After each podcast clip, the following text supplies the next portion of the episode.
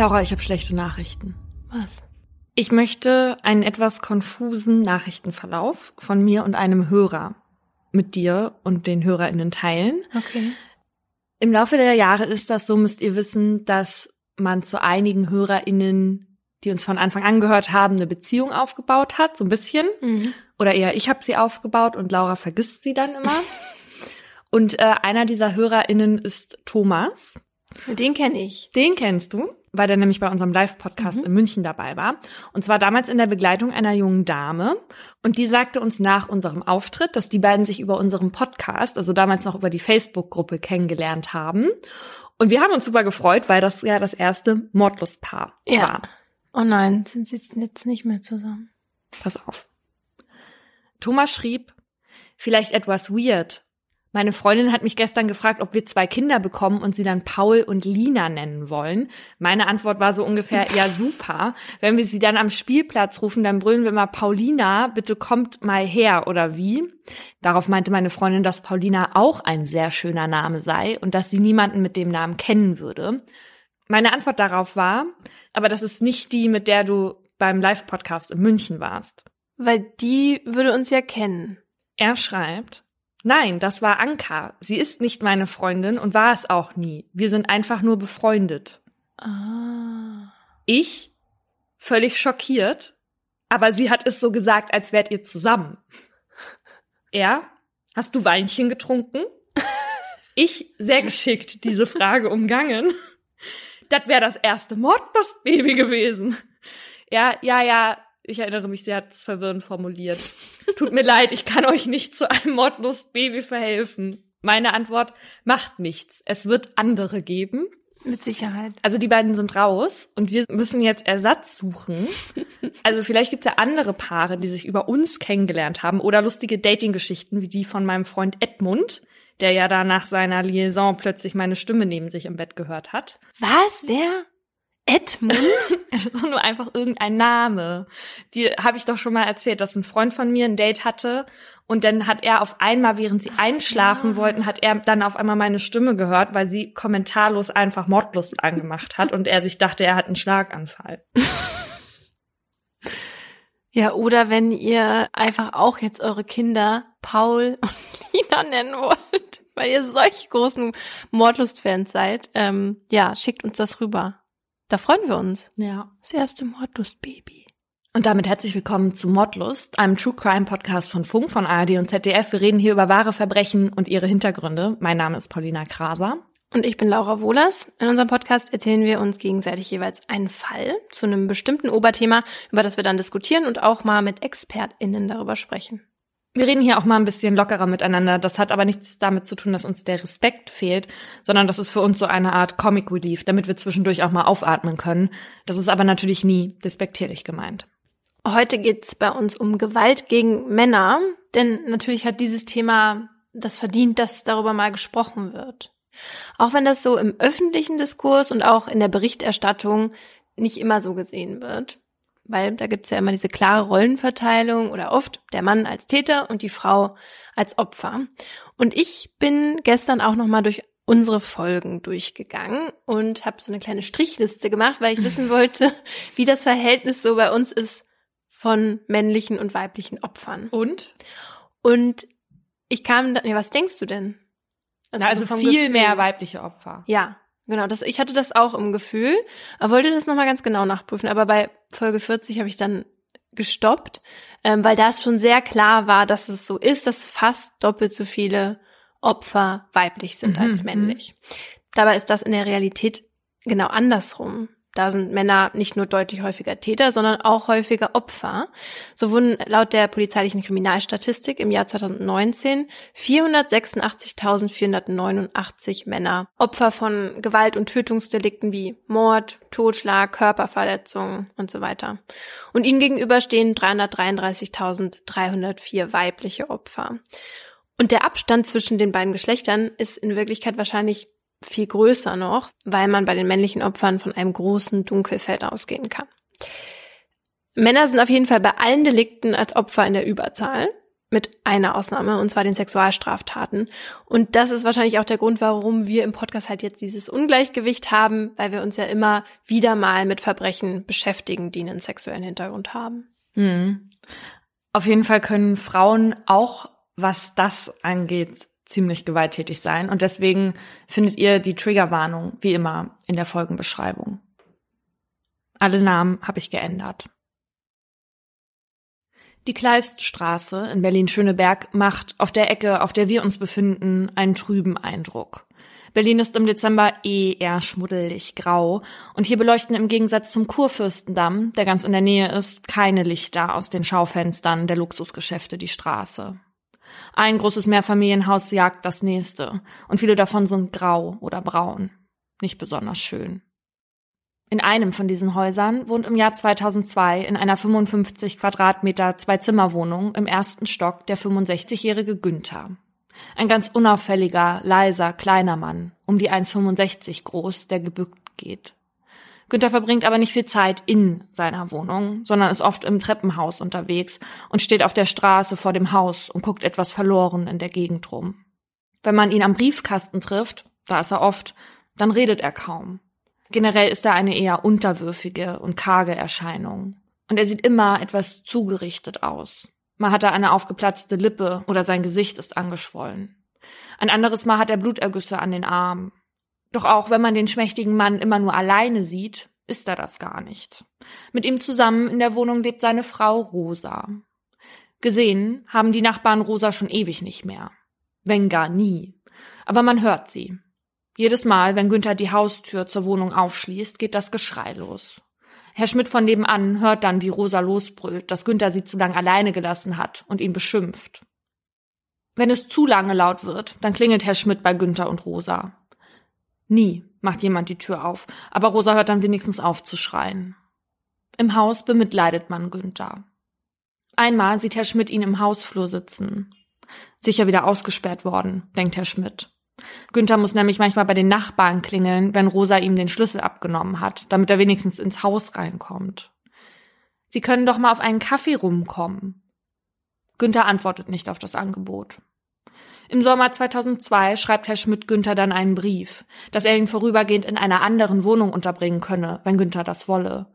Aber auch darauf kommt keine Antwort. Als Günther Rosa damals kennenlernte, hatte er kaum etwas mit dem Mann gemein, den er heute optisch hergibt. Als die beiden 1960 heiraten, trägt er eine Poppertolle, sie ein Chiffon-Petticoat. Mit dieser Hochzeit gibt er nicht nur Rosa ein Versprechen, sondern erfüllt auch eines, das er vorher gegeben hat. Ein paar Jahre zuvor verstirbt Rosas Vater nämlich an Magenkrebs. Rosas Mutter hungert sich daraufhin zu Tode. Hm. Als die im Sterben liegt, ist Günther schon an Rosas Seite und gibt ihrer Mutter sein Wort, Rosa zur Frau zu nehmen und sie niemals im Stich zu lassen. Rosa hofft in der Ehe, die Stabilität zu finden, die sie als Kind vom Elternhaus nicht bekommen hat. Denn als ihr Vater in Kriegsgefangenschaft war, kam die Mutter mit der Erziehung nicht zurecht und gab Rosa als Kind in ein Heim. Weil Rosa unter einer Mittelohrentzündung litt und trotz Not-OP seitdem kaum etwas hören kann, galt sie dort als behindert und wurde oft geschlagen. Doch was Rosa in der Ehe mit Günther erhofft hatte zu finden, bekommt sie nicht. Günther ist als Möbelfahrer selten daheim. Und zusätzlich nimmt er noch Schwarzarbeit an, damit er, Rosa und die zwei Kinder, die sie kriegen, es einmal besser haben. Denn Aussichten auf eine Karriere gibt es nicht. Günther hat keine Ausbildung und kommt aus schlechteren Verhältnissen als Rosa. Und hier wiederholt sich, was schon Rosas Mutter damals passiert ist. Rosa kommt allein mit den zwei gemeinsamen Kindern schlecht zurecht und ist überfordert. Wer nicht hören will, muss fühlen. So wurde Rosa erzogen und so gibt sie es an ihren Sohn und ihre Tochter weiter. Auch wenn es im Winter schweinekalt ist, sperrt sie die beiden als Strafe auf dem Balkon aus. Beispielsweise, wenn sie etwas dreckig gemacht haben, denn Rosa hat einen sehr ausgeprägten Putzfimmel. Die Kinder suchen dann Schutz bei Günther, aber der sieht sich nicht in der Lage, ihnen zu helfen. Er entschuldigt Rosas Erziehungsmethoden immer damit, dass sie psychisch krank sei. Vermutlich auch deshalb, weil er sie selbst erleiden muss. Rosa empfindet ihren Ehemann nämlich als weit unterlegen, nicht in der Lage, irgendwas auf die Reihe zu bekommen. Deswegen will sie auch, dass die Kinder und Günther für alles Rechenschaft ablegen. Alles will sie wissen, immer die Oberhand behalten. Sie keift, zetert, macht den Alltag für alle unerträglich und fordert gleichzeitig von ihnen Liebe und Aufmerksamkeit, obwohl sie das selbst am allerwenigsten geben kann. Zehn Jahre nach der Hochzeit lassen sich Günther und Rosa scheiden und Rosa bekommt das alleinige Sorgerecht übertragen. Aber die beiden trennen sich nicht wirklich, nicht mal räumlich. Alternativen gibt es nämlich nicht. Aber bei Günther ist es nicht nur das. Er fühlt sich an sein Versprechen gebunden, für Rosa zu sorgen. Und er fühlt sich auch irgendwie abhängig von ihr. Irgendwann heiraten sie also wieder. Beides, die Trennung und die zweite Hochzeit, hätten sie sich sparen können. Denn glücklicher sind sie weder durch das eine noch durch das andere geworden. Als Rosa die gemeinsame Tochter irgendwann 1977 zum Tanzunterricht bringt, lernt sie dort Pablo kennen. Pablo ist Italiener und Rosa hin und weg von ihm. Die beiden beginnen eine Affäre, die fünf Jahre hält, obwohl Pablo zwischenzeitlich zurück nach Sizilien geht. Zweimal im Jahr verlässt Rosa Günther für sechs Wochen, um sich mit Pablo bei seiner Familie zu vergnügen. Aber sie kann sich nicht überwinden, für ihn dauerhaft nach Italien zu ziehen. Als die Liebesbeziehung endet, lebt Rosa nur noch vor sich hin. Sie verkapselt sich, wird menschenscheuer und verlässt immer seltener die gemeinsame Wohnung. Irgendwann versteckt sie sich sogar vorm Elektriker im Schlafzimmer, wenn der in die Wohnung kommt. Und obwohl sie selbst schon längst keinen Fuß mehr freiwillig vor die Tür gesetzt hat, wirft sie Günther vor, er würde sie nie ausführen oder mal einen Ausflug mit ihr planen. Längst würde er sich nicht mehr um sie bemühen. Aber wenn es dann doch mal rausgehen soll, dann will sie am Ende nicht. Sagt, sie habe Beinschmerzen und Nierenbeschwerden. Als beide Kinder, sobald sie können, das Elternhaus verlassen, ist Günther Rosas einzige Verbindung zur Außenwelt. Wertgeschätzt wird ihr Mann trotzdem nicht. Als Günther dann 1994 in Frührente geht, verliert er mit seinem Arbeitsplatz auch seinen Safe Space. Den Platz, an dem Rosa keinen Zugriff auf ihn hatte. Doch jetzt, wo er öfter zu Hause ist, konzentriert sie ihren ganzen Frust auf ihn. Ihr Sauberkeitswahn wird immer ausgeprägter. Sie fängt an, die Teppichfransen zu kämmen. Und wenn Günther über den frisch gesaugten Teppich läuft, dann gibt es Ärger. Je länger Günther nicht mehr arbeitet, umso weniger darf er. Wenn Rosa wütend ist, dann macht sie ihm nichts mehr zu essen. Er sich aber auch nicht. Dann kriegt er von Rosa über Tage nur Wasser und trockenes Brot, bis Günther nur noch 53 Kilo wiegt. Oh Gott. Alles kontrolliert sie. Sogar die Rente, für die er jahrelang gearbeitet hat. Sie überwacht das Geld komplett und teilt ein, für was es ausgegeben werden darf. So muss Günther, wenn er einkaufen geht, immer ein Diktiergerät mitnehmen. Darauf spricht er im Supermarkt die Preise von den Lebensmitteln, damit sie sich einen Überblick verschaffen kann, wie viel was kostet. Und mehr Geld gibt sie ihm dann auch nicht mit. Günther ist für Rosa schon lange nicht mehr in der Position eines Ehemanns, sondern vielmehr ihr Leibeigener, der bestraft werden muss, wenn er nicht das tut, was von ihm verlangt wird. Bestraft wird auch mal mit Backpfeifen oder setzt was mit dem Kochlöffel. Und immer öfter auch mehr. Das alles erduldet Günther, ohne ein Wort zu sagen. Er wird nicht laut, er wehrt sich nicht, haut nicht zurück. Mit den Jahren wird er immer ruhiger, als ob mit jedem Schlag ein bisschen Lebenswille aus ihm weicht. Genau das Gegenteil von dem, was Rosa eigentlich erreichen will.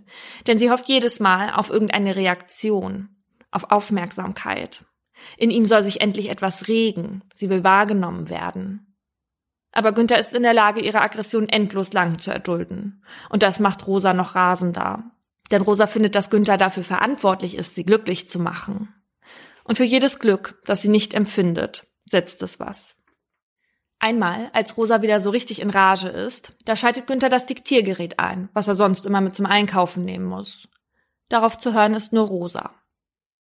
Du bildest dir ein, wenn du mal ein, zwei Tage ruhig bist, dann jeht's wieder, Friede, Freude, Eierkuchen. So jetet nicht. Dazu hast du mir zu sehr gequält. Und mein ganzes Leben lang bin ich von dir verstoßen worden. Nur eisige Kälte hab ich gefühlt. Kein bisschen Gefühl und Geborgenheit hast du gezeigt. Deine äußerlichen Wunden, die sind schnell weg bei dir. Du verscheißerst mich schon seit Jahren und tust Wunder, weil du unternehmen willst und machen willst. Aber in Wirklichkeit weißt du genau, dass du nur rumlungern tust und mir hinhalten tust. Nicht mal den Dreck unter de Fingernägeln hasse mehr für mich übrig. Nen vernünftigen Satz bringst du nicht raus. Dir fällt auch kein Thema ein, weil du nur Dreck planst. Dit is genau dasselbe, wenn ich dir jedes Mal hier die Beine breche. Und wenn sie wieder verheilt sind, dann fange ich wieder von neuem an, dir sie zu brechen. Benutze endlich mal deinen Verstand. Irgendwann wirst du deine Knochen nicht mehr bewegen kann. Und darauf legst du das genau an. Boah, was ist das für ein furchtbar, also Wie furchtbar ist das bitte? Wie bescheuert? Also es macht mich so sauer, ne? Vor allem, wenn sie sagt, ähm, für mich hast du nichts übrig, nicht mal den Dreck unter deinen Fingernägeln. Ja, wenn du den immer schlägst und so behandelst, sorry, aber Günther, lauf. Hat ja gebrochene Beine, kann ja nicht laufen. Was Rosa damit meint, ist, dass er es durch sein Schweigen darauf anlegt, noch mehr misshandelt zu werden. Denn je mehr Günther einsteckt, desto härter wird Rosa. Aber was soll er machen? Er vergöttert seine Frau trotzdem. Und er hat es doch versprochen. Wenn Günther in der Wohnung wie so oft unerwünscht ist, dann sehen ihn die Nachbarn oft entkräftet zu seinem Briefkasten schlendern. Dort hat er Tabak und Kreuzworträtsel drin versteckt wie in einem Safe. Die Sachen nimmt er fast täglich mit in den Keller. Da würde Rosa nie nach ihm suchen. Sie fürchtet sich zu sehr. Günther nimmt dann die Hefte und den Tabak und setzt sich in einen Holzverschlag auf eine alte Matratze. Dort raucht er dann und denkt über mögliche Antworten der Kreuzworträtsel nach. Ganz in Frieden, ohne Angst. Ab und an gönnt er sich sogar mal ein Bier bei einem Imbiss um die Ecke. Dann steht er da alleine und nimmt an seinem Getränk. Eine Art Mini-Aufstand, von dem Rosa besser aber nichts erfahren darf. Diese kleinen Vergnügen, die einzigen, die Günther noch hat, kosten aber was. Und somit hat er am Ende manchmal nicht mehr genug Geld, um die Sachen zu kaufen, die Rosa ihm aufträgt. Manchmal geht Günther deswegen zum Neulendorfplatz und erbettelt sich da das Geld, was ihm fehlt. Ein paar Mal wird er dabei von Nachbarn gesehen. Manchmal steckt er sich kleine Annehmlichkeiten aber auch einfach in die Tasche und versucht so an etwas Freude zu kommen. Insgesamt viermal wird er dabei erwischt und auch verurteilt. Einmal klaut er Pralinen, ein anderes Mal eine Packung Dauerwelle. 1995 wird er erwischt, wie er Kosmetikartikel im Wert von 66 D-Mark stehlen will. Bei der polizeilichen Vernehmung sagt er, dass man sich heute sowas ja gar nicht mehr leisten könne und Frauchen immer gesagt hat, dass sie sowas gerne mal hätte. Als er deswegen vor Gericht zu einer Geldstrafe verurteilt wird, sagt er, dass ihn seine Frau für seine Tat doch schon genug bestraft habe. Im Jahr 2002 geht Günther zum Kaisers um die Ecke zum Nollendorfplatz. Dort steckt er sich Lebensmittel für 6,76 Euro ein. Ein Ladendetektiv bemerkt das und ruft die Polizei. Hm. Als die eintrifft, wirkt Günther auf sie verängstigt und eingeschüchtert. Dann fängt er an zu weinen und bittet die Beamtinnen, seinen Diebstahl nicht zur Anzeige zu bringen. Andernfalls würde seine Frau ihn totprügeln. Einer Polizistin erzählt er, dass Rosa ihn mit einem Fleischerhaken verprügelt und zieht seine Kleidung hoch, sodass die Frau seinen gebeugten Rücken sehen kann. Er ist übersät mit Narben. Weil Günther seine Ausweispapiere nicht dabei hat, begleiten ihn die PolizistInnen bis nach Hause. Günther hat wahnsinnige Angst, dass Rosa das mitbekommt. Als er reingeht, bittet er noch einmal davon abzusehen, ihn dafür anzuzeigen. Vergeblich. Und im Zuge dieser Ermittlungen wird von Amts wegen auch gegen Rosa wegen gefährlicher Körperverletzung ermittelt. Rosa selbst lässt sich zu den Vorwürfen nicht ein. Als Günther aber deswegen bei der Polizei vorsprechen muss, rudert er zurück. Er behauptet, er habe das nur gesagt, damit keine Anzeige gegen ihn erstattet werden würde und dass es ihm leid tue, dass er so über seine Frau gesprochen habe. So schrecklich das sein mag, aber für Günther ist das alles sein Leben. Und auch wenn es furchtbar und demütigend ist, ist es das Einzige, was er hat. Selbst bei seinem Sohn winkt Günther ab, als er einmal zu ihm sagt, Vater, du musst ihr Grenzen setzen. Auch er bekommt mit, dass Günther immer schlimmer aussieht. Aber Günther, der seine Frau trotz allem liebt, findet immer wieder Ausreden, warum Rosa so handelt. Und vielleicht glaubt er sie auch selbst. An einem Tag im November im selben Jahr steht Günther in der Apotheke an, um ein Medikament für Rosa zu holen. Plötzlich bricht er einfach unter seinen schmächtigen Beinen zusammen. Er kann sich kaum aufrichten oder laufen, weil seine Oberschenkel voll mit Blutergüssen sind. Solche Verletzungen entstehen unter anderem durch Tritte. Aber auch sein Gesicht ist durch Schrammen und blaue Flecke entstellt. Der Apotheker kennt Günther und bietet ihm an, ihn nach Hause zu begleiten. Um Gottes Willen, sagt Günther verängstigt und schleppt sich allein fort. Ein paar Wochen später, es ist der zweite Advent 2002. Andere zünden an diesem Tag eine zweite Kerze an und besinnen sich zusammen mit ihren Familien. Im ersten Stock des Mehrfamilienhauses in der Kleiststraße sieht es ganz anders aus. Was hinter dieser Tür vorgeht, ahnt keiner der Nachbarn und Nachbarinnen, die an diesem Tag an der Wohnungstür vorbei das Treppenhaus hochgehen. An diesem Abend verliert Rosa endgültig ihre Nerven. Sie tobt vor Wut. Diesmal soll Günther ihren ganzen Zorn zu spüren bekommen. Dazu nimmt sie sich einen Fleischhammer aus der Küche und schlägt damit auf ihren zierlichen Mann ein. Es ist wie immer. Günther reagiert auf die Angriffe nicht. Er wehrt sich auch nicht. Und damit macht es noch schlimmer. Rosa greift zum heißen Bügeleisen. Das oh hinterlässt überall die typischen Verbrennungsspuren. Mehrmals schubst Rosa Günther umher, im Wohnzimmer gegen einen Blumenständer. Im Flur fällt bei dem Gerangel ein Spiegel von der Wand und zerbricht in tausend Teile. Überall trifft sie ihn, auch im Gesicht und auch mit spitzen Sachen. Vermutlich, so genau kann man das später nicht mehr sagen, geht das ganze Martyrium an diesem Abend mehrere Stunden.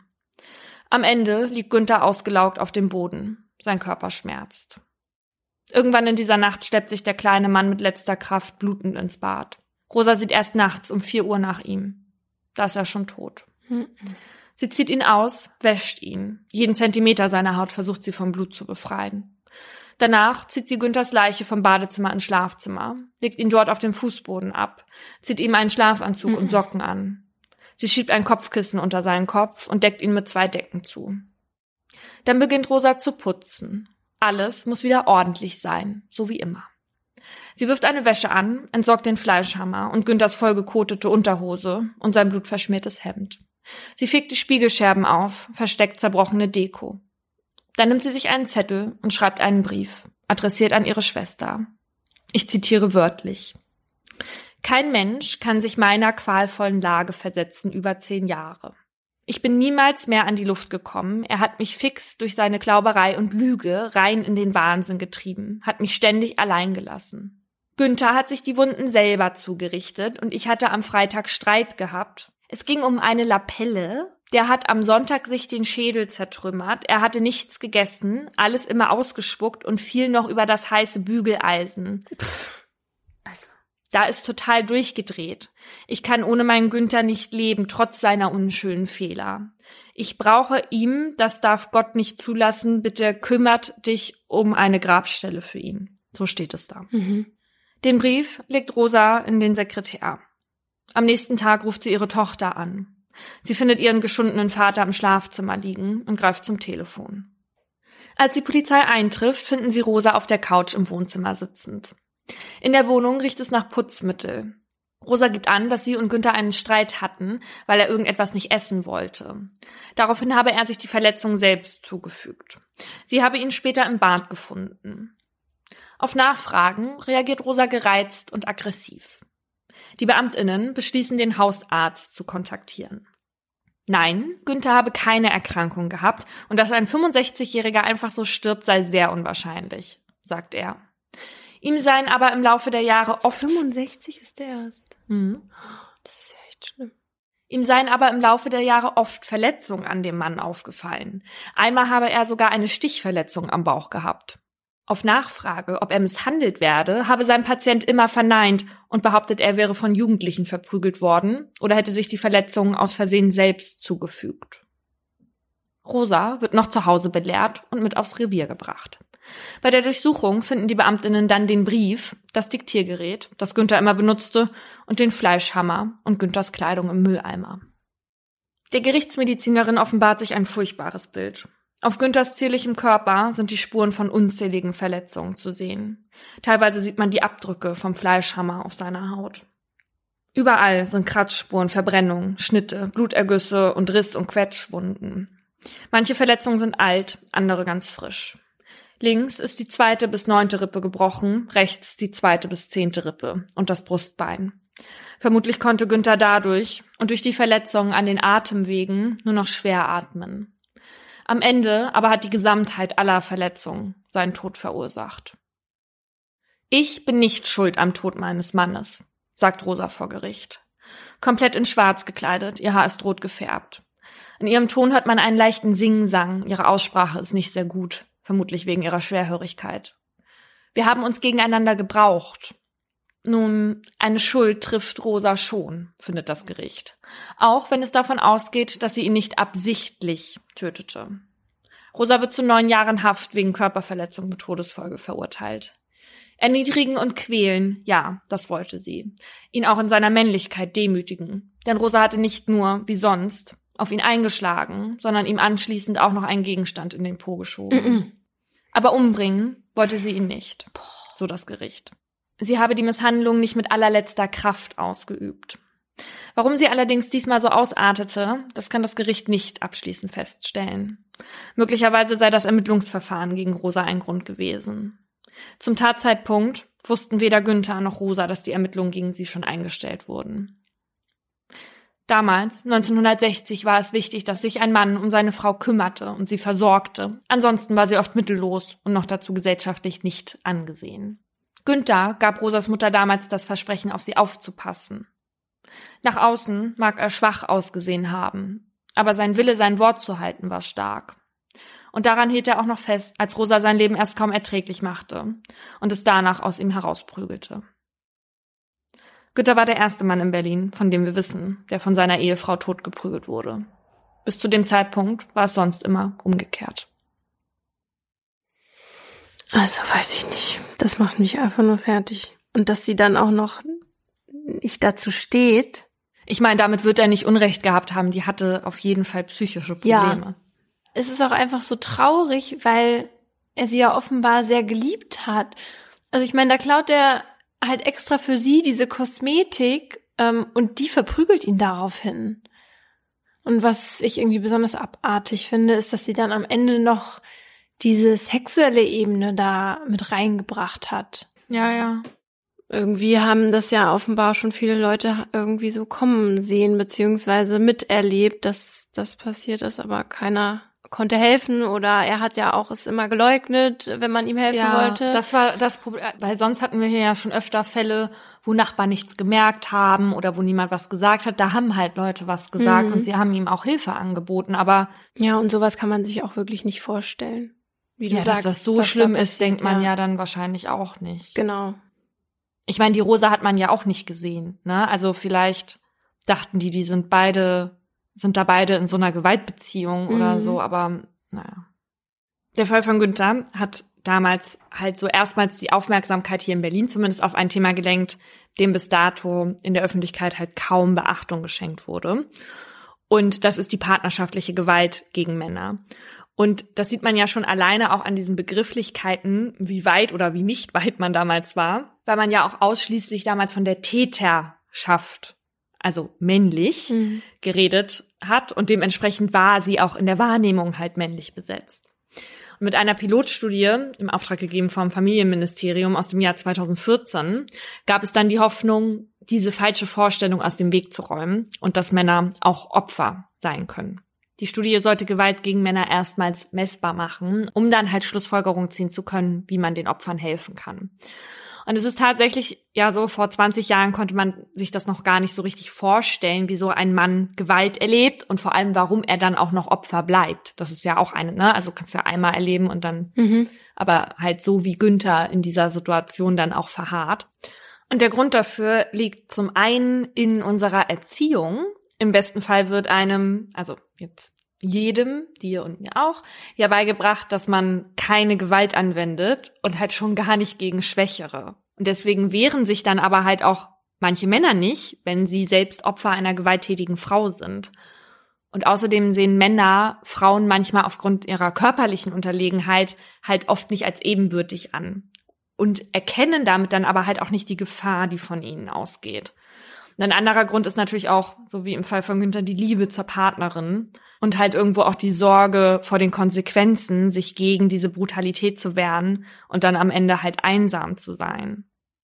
Die Pilotstudie, die arbeitete damals auch heraus, dass Männer sich aufgrund ihres Geschlechts in einer Hinsicht generell unterlegen fühlen. Das hört sich jetzt vielleicht erstmal merkwürdig an, aber diese Angst, seine Kinder in einem Sorgerechtsstreit zu verlieren, war halt zumindest 2004 offenbar auch ein großer Punkt, der Männer davon abgehalten hat, ihre Frauen dann anzuzeigen. Genauso wie die Sorge vor einem Gegenvorwurf vor Gericht, halt in der Annahme, dass der Frau in so einem Fall eher geglaubt wird als dem Mann. Man muss mal dazu sagen, dass die absolute Zahl der Männer, die Opfer werden, ja relativ hoch ist, wie du vorhin gesagt hast. Sind das ja über 480.000 aber nur etwas über fünf Prozent davon stehen im Zusammenhang mit den Partnerschaften. Also zumindest das, was wir aus dem Hellfeld wissen. Und wenn wir jetzt aber auf die partnerschaftliche Gewalt gucken, da hatten wir 2019 141.792 Opfer, männlich und weiblich. Und davon ist aber jedes fünfte Opfer männlich. Also über 26.800, was ich ganz schön viel finde. Und bei Mord und Totschlag innerhalb einer Partnerschaft ist es sogar jedes vierte Opfer. Hm. Also das hätte ich nicht gedacht. Nee. Und gleichwohl, also es soll jetzt hier natürlich keine Whataboutism-Folge werden. Wir wollen jetzt nicht Gewalt gegeneinander aufrechnen oder so. Nur wird halt partnerschaftliche Gewalt auch viel zu selten, was Männer angeht, öffentlich thematisiert. Aber Männer werden halt auch nicht nur Opfer körperlicher Gewalt, sondern auch sie sind psychischer Gewalt ausgesetzt. Und dazu zählt halt sowas wie Beleidigung, Erniedrigung oder Kontrolle und Verbote. Wir haben ja in Vorbereitung zu dieser Folge auch mit einem Mann gesprochen, der selbst jahrelang psychische Gewalt in Beziehungen erlebt hat. Wir nennen ihn jetzt mal Robert. Und Robert hat uns erzählt, dass es halt auch manchmal gar nicht so leicht ist zu erkennen, dass man überhaupt Opfer ist. Und um das so zu beschreiben, benutzt er das Bild der Badewanne und fragt, ab wann erkennt man denn, dass es zu heiß ist? Doch erst in dem Moment, wo der Körper signalisiert, dass es zu heiß ist. Und wahrscheinlich wird man erst beim Herauskommen an der krebsroten Haut sehen, wie heiß es wirklich war. Und in manchen Fällen wird man erst an den Brandblasen Tage später sehen, dass es so heiß war, dass man sich verbrüht hat. In dieser Studie damals aus 2004 ging hervor, dass circa jeder fünfte Mann, also circa 19 Prozent, angab, dass seine eifersüchtige Partnerin Kontakte zu anderen unterbindet. Und fast jeder sechste Mann wird von der Partnerin genau kontrolliert. Und dazu zählen soziale Kontakte, aber halt eben auch sowas wie, was für Ausgaben sie tätigen oder was für Post sie bekommen. Wie siehst du das so mit Verboten in Partnerschaften? Hm, Ich kenne das noch von früher, wenn man äh, irgendwie so ein Teenager war. Da gab's das in unserer, ja, in unserem Freundeskreis schon, dass tatsächlich verboten wurde, auszugehen ohne den Partner Ach oder die Partnerin. Also da, das kenne ich so nicht, Mhm. aber in unserem Freundeskreis hießen die Freundinnen der Typen oft die Regierung. Quatsch. das finde ich witzig. Aber hier 1984 mäßig. Okay. Also ich fand das damals schon schon total bescheuert, wenn dann eine Freundin zu mir gesagt hat, ja, mein Freund ist ja am Wochenende nicht in Mönchengladbach und dann kann ich nicht weggehen. Das fand ich schon damals sehr bescheuert. Das ist ja irre. Ja, total. Aber weil das so ein paar, also das war so ein bisschen normal auch, ganz komisch.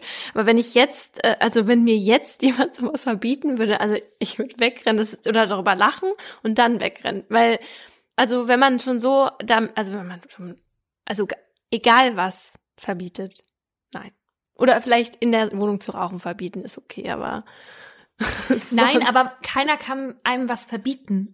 Menschen sind frei. Du kannst nicht sagen, ich verbiete dir, Ja. Ich verbiete dir das. Kannst du halt nicht machen. Nee. So, also man kann ja irgendwie, Sagen, ich würde mich freuen und dann kann der andere das entscheiden. ja, und aber auch nicht so mit psychischen Druck Mhm. Sachen verbieten, weil, also ich habe zum Beispiel eine Freundin, die würde das ja ganz schlimm finden, wenn ihr Freund alleine mal ein paar Tage einen Urlaub machen würde oder einen Ausflug. Okay, und dann zeigt sie ihm das und deswegen macht er es nicht. Und dann ist es quasi, ja, find- auch sowas wie Finde ich, Verbot. ja, wenn man halt einem emotional dann so unter Druck setzt. Ja, total. Ja. Das finde ich auch schon einschränkend. ja, oder wenn man zum Beispiel immer, bevor jemand weggeht, also feiern geht oder so, einen richtigen Terz macht. Ja, ja. Dann hat der Typ oder die Frau eben irgendwann auch keinen Bock mehr. Ja. ja. Und so kriegt man die dann auch dazu. Und ähm, jetzt, das war ja jetzt nicht nur Verbote, sondern auch Kontrolle, ne? Mhm. Und das kennt man ja auch von früher, dass man sich da gegenseitig ins Handy geguckt hat. Wirklich? Ja, und es ist ja auch voll der Eingriff in die Privatsphäre. Und klar kann man den Code wissen von dem Partner. Ja, das finde ich vielleicht auch komisch, wenn man jetzt nicht den Code rausgeben will, aber dass man es halt nimmt Wieso? Ich würde doch niemals meinem Partner meinen Code geben. von deinem Handy. Nein. Ich weiß doch sogar deinen Code. Ja, aber du hast auch auch. keinen Grund, bei mir da rumzuschnüffeln, ob ich mich noch mit anderen Freundinnen treffe oder so. Ach so, ja, ich finde es nicht schlimm, wenn man den Code hat, weil man hat ja das Vertrauen, dass der da nicht rangeht oder die, dass der Partner da nicht rangeht. Ähm, Aber wenn, aber wenn mich jemand fragen würde, ja. sag mal deinen Code, mein Partner, würde ich sagen, nein. Würde ich sagen, nein. du hast ein eigenes Handy. Benutzt das bitte. Ja, gut. Also bei meinem Fall sind noch viel schlimmere Sachen passiert als nur ins Handy gucken. Und der Fall erzählt von vermeintlich vertauschten Rollen und einer Justiz, die offenbar deshalb den Ernst der Lage nicht erkennt. Alle Namen sind geändert. 2018. Ich habe jemanden im Wald vergraben, sagt der Mann auf der Polizeistation. Er möchte sein Gewissen erleichtern, erklärt er den ungläubigen Beamten und Beamtinnen. Um seine Aussage zu verifizieren, soll er sie zur mutmaßlichen Grabstelle führen. Und tatsächlich findet sich dort, mitten im Wald, ein männlicher Leichnam unter der Erde. Auf die Frage, warum er die Leiche hier vergraben habe, erklärt der Mann, dass er von seiner Ex-Frau gebeten wurde, ihr dabei zu helfen. Getötet habe die ihn aber nicht, fügt er bestimmt hinzu. Der Mann sei eines natürlichen Todes in der Wohnung seiner Ex gestorben. Das habe die Frau aber nicht melden wollen, weil sie bereits vorbestraft sei und Sorge vor einer Vorverurteilung habe. 2003, 15 Jahre zuvor. Henrik ist ein schüchterner und unsicherer Mann. Wenn man ihn zum ersten Mal trifft, ist es oft schwer, ihn richtig zu verstehen, weil er vor Aufregung nuschelt. Seine Freunde sagen über ihn, dass er Konflikten immer aus dem Weg geht und lieber zuhört, als selbst zu sprechen. Mit seinen 38 Jahren hat der Elektriker deshalb auch noch nicht viele Erfahrungen mit Frauen gemacht, noch nie eine Beziehung geführt. Doch das soll sich jetzt ändern, denn im Internet trifft er auf Monika. Monika ist attraktiv und jung, gerade einmal 24 Jahre alt. Sie ist selbstbewusst und weiß genau, was sie will. Das findet Henrik unheimlich anziehend. Erst schreiben die beiden nur miteinander, dann treffen sie sich auch im echten Leben. Und ehe sich Hendrik versieht, hat er seine erste richtige Freundin. Er könnte nicht glücklicher sein, als Monika nach ein paar Monaten auch noch zu ihm in seine Eigentumswohnung zieht. Sie sprechen sogar schon übers Heiraten. Henrik ist im siebten Himmel. Alles ist perfekt. Doch dann ändert sich das. Ganz langsam und schleichend. Plötzlich findet Monika immer neue Dinge, die sie an Henrik auszusetzen hat. Zuerst ist es die Art, wie er redet, dann Verhaltensweisen generell. Ein Streitpunkt, der immer wieder aufkommt, ist ihr Sexleben. Denn Monika ist sehr erfahren und hatte schon viele Sexualpartner, Henrik dagegen nicht. Er hat vor Monika nicht mal öfter als einmal mit einer und derselben Frau geschlafen. Und das merkt Monika. Sie schlägt ihm deshalb vor, andere Leute dazu zu holen, um es im Bett spannender zu machen. Doch das möchte Henrik nicht. Wie gesagt, er ist ein sehr schüchterner Mensch und die Vorstellung, mit Fremden Sex zu haben, während seine Freundin dabei ist, macht ihn nervös. Aber weil Hendrik solche Vorschläge verweigert, gibt es noch mehr Streitigkeiten. Die steigern sich immer weiter, bis Monika Hendrik bei einer Auseinandersetzung schließlich zum ersten Mal mit der flachen Hand ins Gesicht schlägt. Hendrik ist geschockt. Noch nie hatte das irgendjemand mit ihm gemacht. Monika entschuldigt sich zwar, doch dieses Erlebnis bleibt Hendrik im Kopf. Und es bleibt nicht bei dem einen Mal. Als es zur zweiten Ohrfeige kommt, wehrt sich Hendrik und gibt Monika eine zurück. Danach entscheidet sich das Paar, eine Therapie zu machen. Dort sprechen sie auch über eine zukünftige Ehe und Monika erklärt, dass sie glaubt, dass alles besser wird, wenn sie erst einmal verheiratet sind. Aber Henrik will ihr glauben, denn er liebt sie über alles und so beginnt die Planung für eine baldige Hochzeit. Ein Punkt auf der To-Do-Liste ist das Vorgespräch mit dem Pfarrer. Aus Henriks Sicht läuft das gut und ist schnell abgehandelt. Danach gehen die beiden noch in einem nahegelegenen Lokal etwas essen. Da steht Monika plötzlich auf und marschiert zur Toilette, wo sie eine ganze Weile bleibt. Als sie wiederkommt, eröffnet sie Hendrik, dass sie von ihm schwanger gewesen sei, doch gerade auf der Toilette eine Fehlgeburt erlitten habe. Mhm. Offensichtlich ausgelöst, so sagt sie, durch Hendriks Schweigen während des Traugesprächs.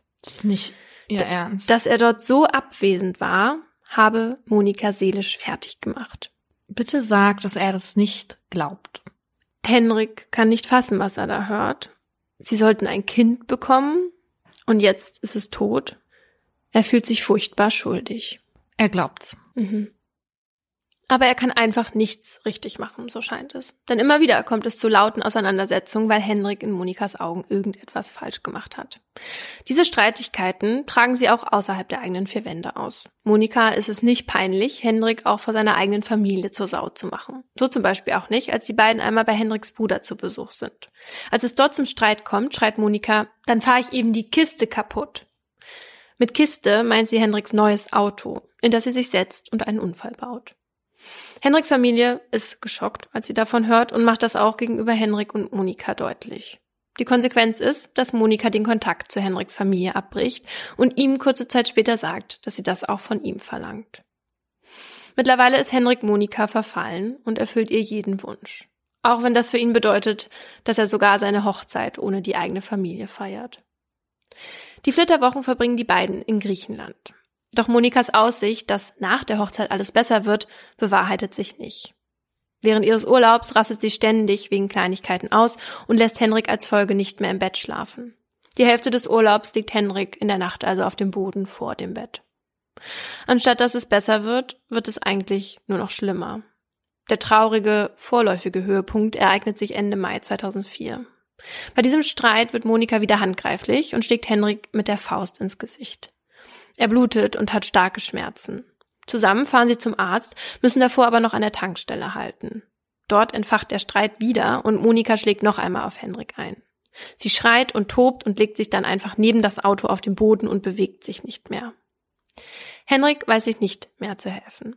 Er hält einen zufällig vorbeikommenden Streifenwagen an und erklärt den Beamten und Beamtinnen, dass seine Frau ihn geschlagen hat. Doch die sehen keinen Handlungsbedarf da es sich ihrer Meinung nach um eine alltägliche Ehestreitigkeit handelt. Als sie zwei endlich beim Arzt ankommen und Henrik ein Nasenbeinbruch bescheinigt wird, fragt der Mediziner, wie das passiert sei. Mit leiser Stimme erklärt Henrik, er sei von Fremden verprügelt worden. Ihm ist die Wahrheit einfach zu unangenehm. Doch zurück zu Hause ist Henrik nicht der Einzige, der nervlich am Ende ist. Auch Monika sitzt da wie ein Häufchen Elend. Sie weint und fängt an, Henrik Vorwürfe zu machen, von wegen er sei schuld daran, dass sie sich zu einem Menschen gewandelt habe, der zu solchen Taten fähig ist. Du hast mich dazu gemacht, giftet sie ihn an. Außerdem wirft sie ihm vor, dass er schon eine Person auf dem Gewissen habe, womit sie ihr ungeborenes Kind meint.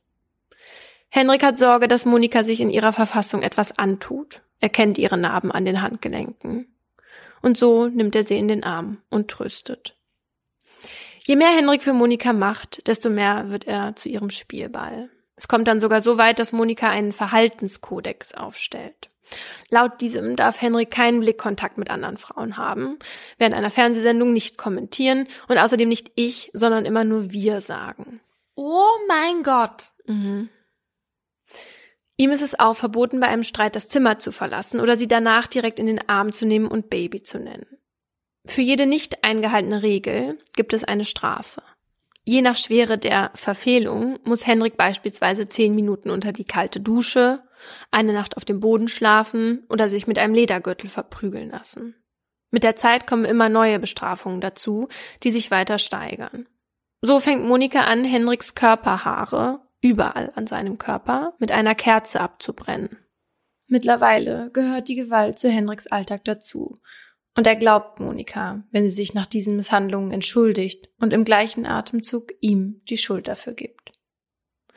Anfang Dezember 2004 holt Monika dann zum ersten Mal die Heißklebepistole aus dem Schrank, die sie eigentlich bei ihrer Arbeit als Dekorateurin benutzt.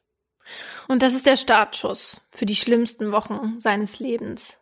Denn mit der Pistole, aus der 60 Grad heißer Kleber kommt, schreibt Monika auf Henriks Haut. Hör auf, ruft er doch Monika entgegnet, es ist ja gleich vorbei. Oh Gott. Und als es endlich vorbei ist, liest sie ihm vor, was sie in großen Blockbuchstaben auf seinen Oberschenkel geschrieben hat.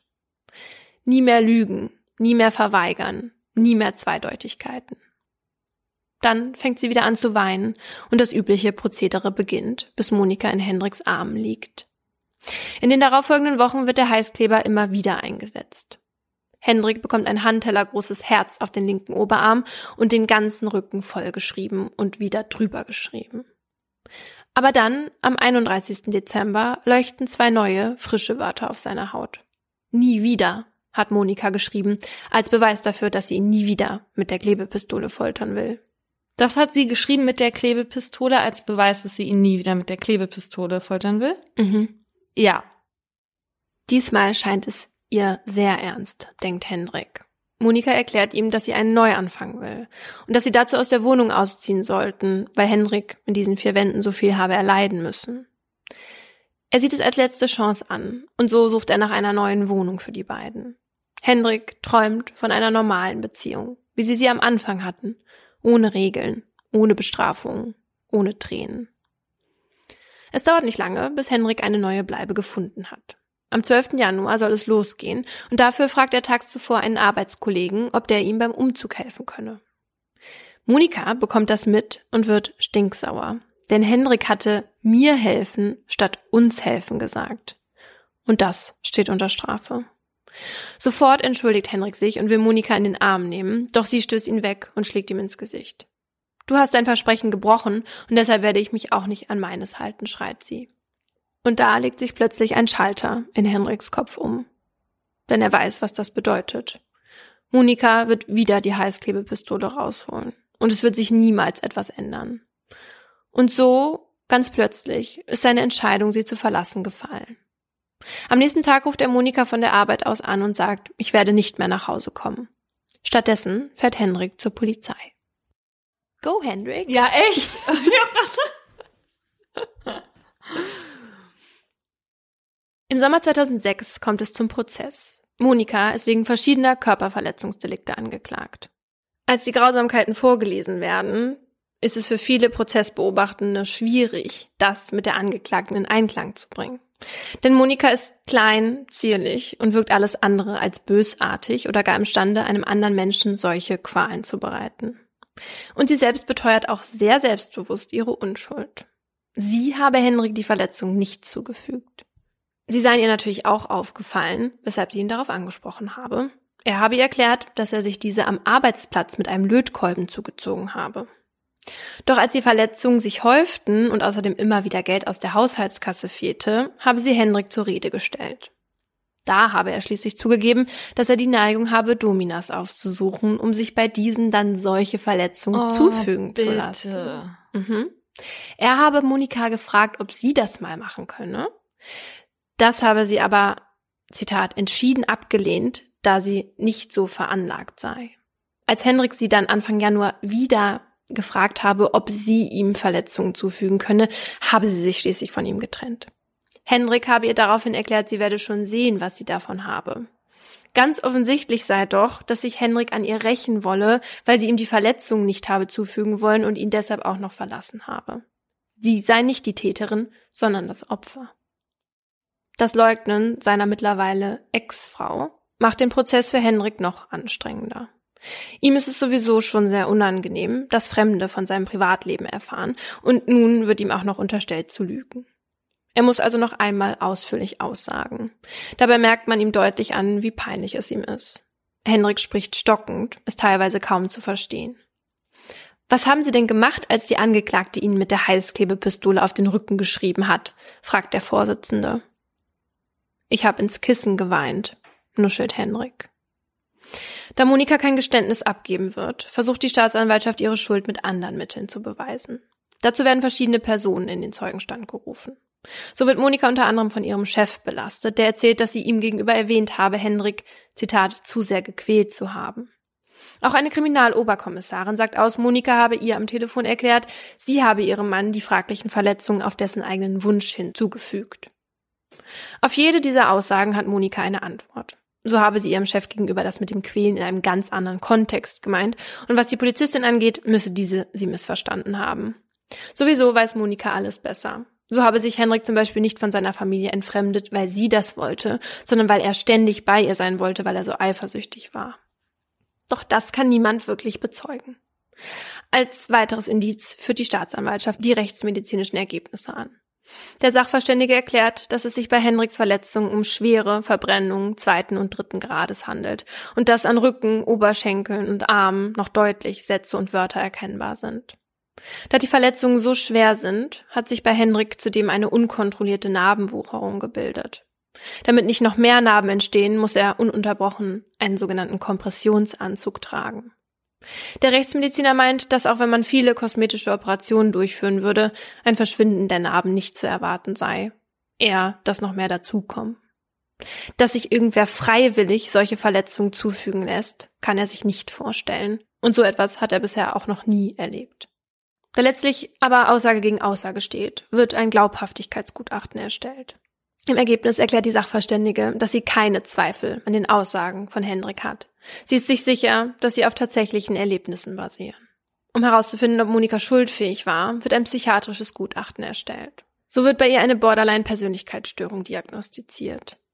Doch diese sei nicht so schwerwiegend, dass sie ihre Steuerungsfähigkeit beeinflussen würde. Gegen eine Schuldunfähigkeit spreche auch, dass Monika gezielt und planmäßig vorgegangen sei. Sie habe einen differenzierten Sanktionskatalog gehabt und ihre Bestrafung über einen langen Zeitraum vorgenommen und dabei immer wieder geschaut, ob ihre Maßnahmen Erfolg hatten. Da Monika sich aber geweigert hatte, mit dem psychiatrischen Gutachter zu sprechen, ist es für ihn schwer, die Motivation für ihre Taten zu erklären. Für ihn könnte möglicherweise sexuelle Frustration der Grund gewesen sein, aber sicher sein könne er sich eben nicht. Hä? Sexuelle Frustration? Ja, weil das war ja immer so ein Thema, warum die immer Streit hatten. Aber ich meine, also diese ganzen Quälereien und so, die hatten nie auch nur eine sexuelle Komponente. Deswegen weiß ich. Jetzt Nee, auch. das wäre, also äh, das hätte ich jetzt auch so nicht gedacht, weil dann wäre die ja klar sadistisch Ja. veranlagt gewesen. Genau. Aber wenn man jemanden quält, weil er ich statt wir sagt oder so, das, also das würde ich jetzt mal vermuten, rührt noch woanders her, Ja. als nur nicht befriedigt zu sein, sexuell. Ich glaube, das hat er auch gedacht, aber weil er sozusagen nichts über sie herausfinden Mhm. konnte, weil sie nicht reden wollte. Weil das das er das Einzige, was sie hatten, sozusagen. Mhm. Genau. Am Ende ist der Grund für das Gericht aber auch nicht wichtig. Die Kammer glaubt Henrik und daher wird Monika wegen zum Teil gefährlicher Körperverletzung zu drei Jahren Haft verurteilt. Go, Kammer. Wieso? Drei Jahre?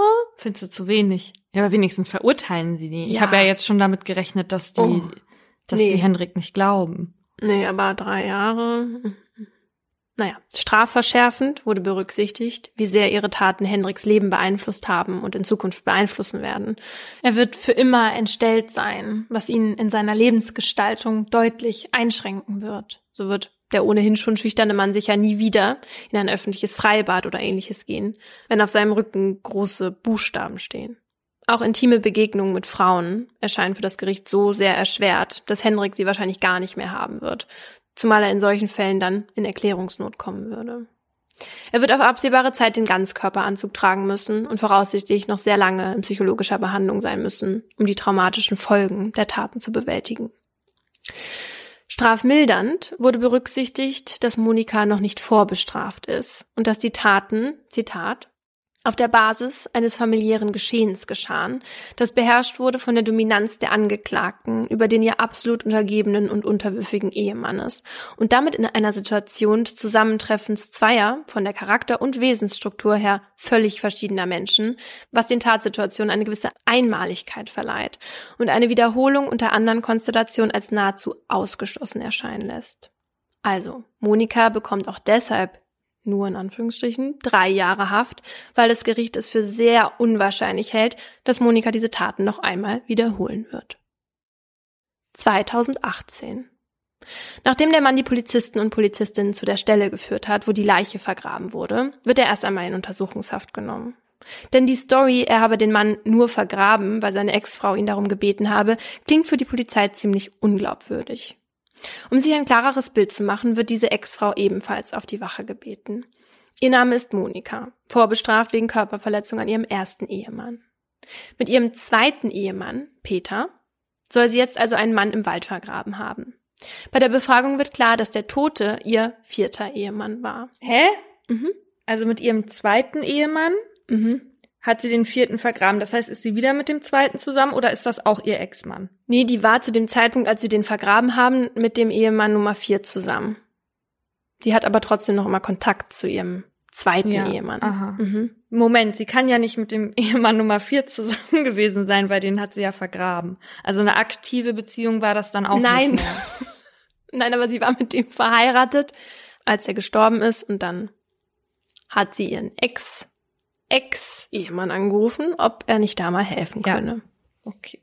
Monika beteuert, dass Manfred, so der Name von Ehemann Nummer vier, eines natürlichen Todes gestorben sei. Doch Manfred war erst 47 Jahre alt, als er starb, weshalb die Kripo den Fall übernimmt. Als Ehemann Nummer zwei, Peter, dazu noch einmal vernommen wird, fallen frische Verletzungen auf, worauf er gebeten wird, sich einmal frei zu machen. Da wird deutlich, seine Haut ist übersät mit Verbrennungsnarben. Auf die Frage, wie er sich die zugezogen habe, erklärt Peter, sie seien von einer defekten Heizdecke. Hm? Die Polizisten und Polizistinnen glauben ihm nicht, woraufhin ein Rechtsmediziner sich die Verletzung noch einmal genauer anschaut. Er schlussfolgert, dass diese nicht von einer Heizdecke kommen könnten und man sich solche Verletzungen auch nicht selber zufügen könne. Schließlich gibt Peter an, dass seine Ex-Frau für diese Narben verantwortlich sei. Sie habe ihn in der Ehe sieben Jahre lang gedemütigt, gequält und geschlagen. Als Strafe dafür, dass er zum Beispiel die Spezi falsch angemischt habe. das ist nicht dein Ernst. Jeder weiß doch, dass man 60 40.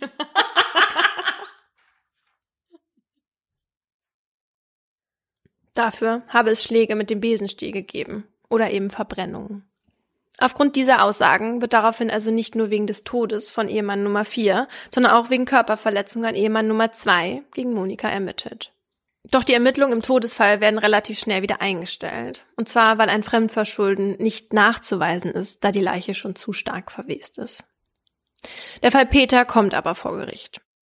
Als Monika in den Saal geführt wird, trägt sie einen Regenschirm, der ihr Gesicht verdeckt. Erst als die Presse sich zurückzieht, spannt sie ihn wieder ein. Auch in diesem Prozess steht Monika dazu, dass sie niemandem jemals wehtun würde. Es handelt sich hier ja wohl ganz offensichtlich um einen Komplott ihrer ehemaligen Ehemänner gegen sie. Die mittlerweile 40-Jährige erklärt, sie habe sich immer auf die falschen Männer eingelassen. Und warum das so ist, soll ihre Lebensgeschichte erklären.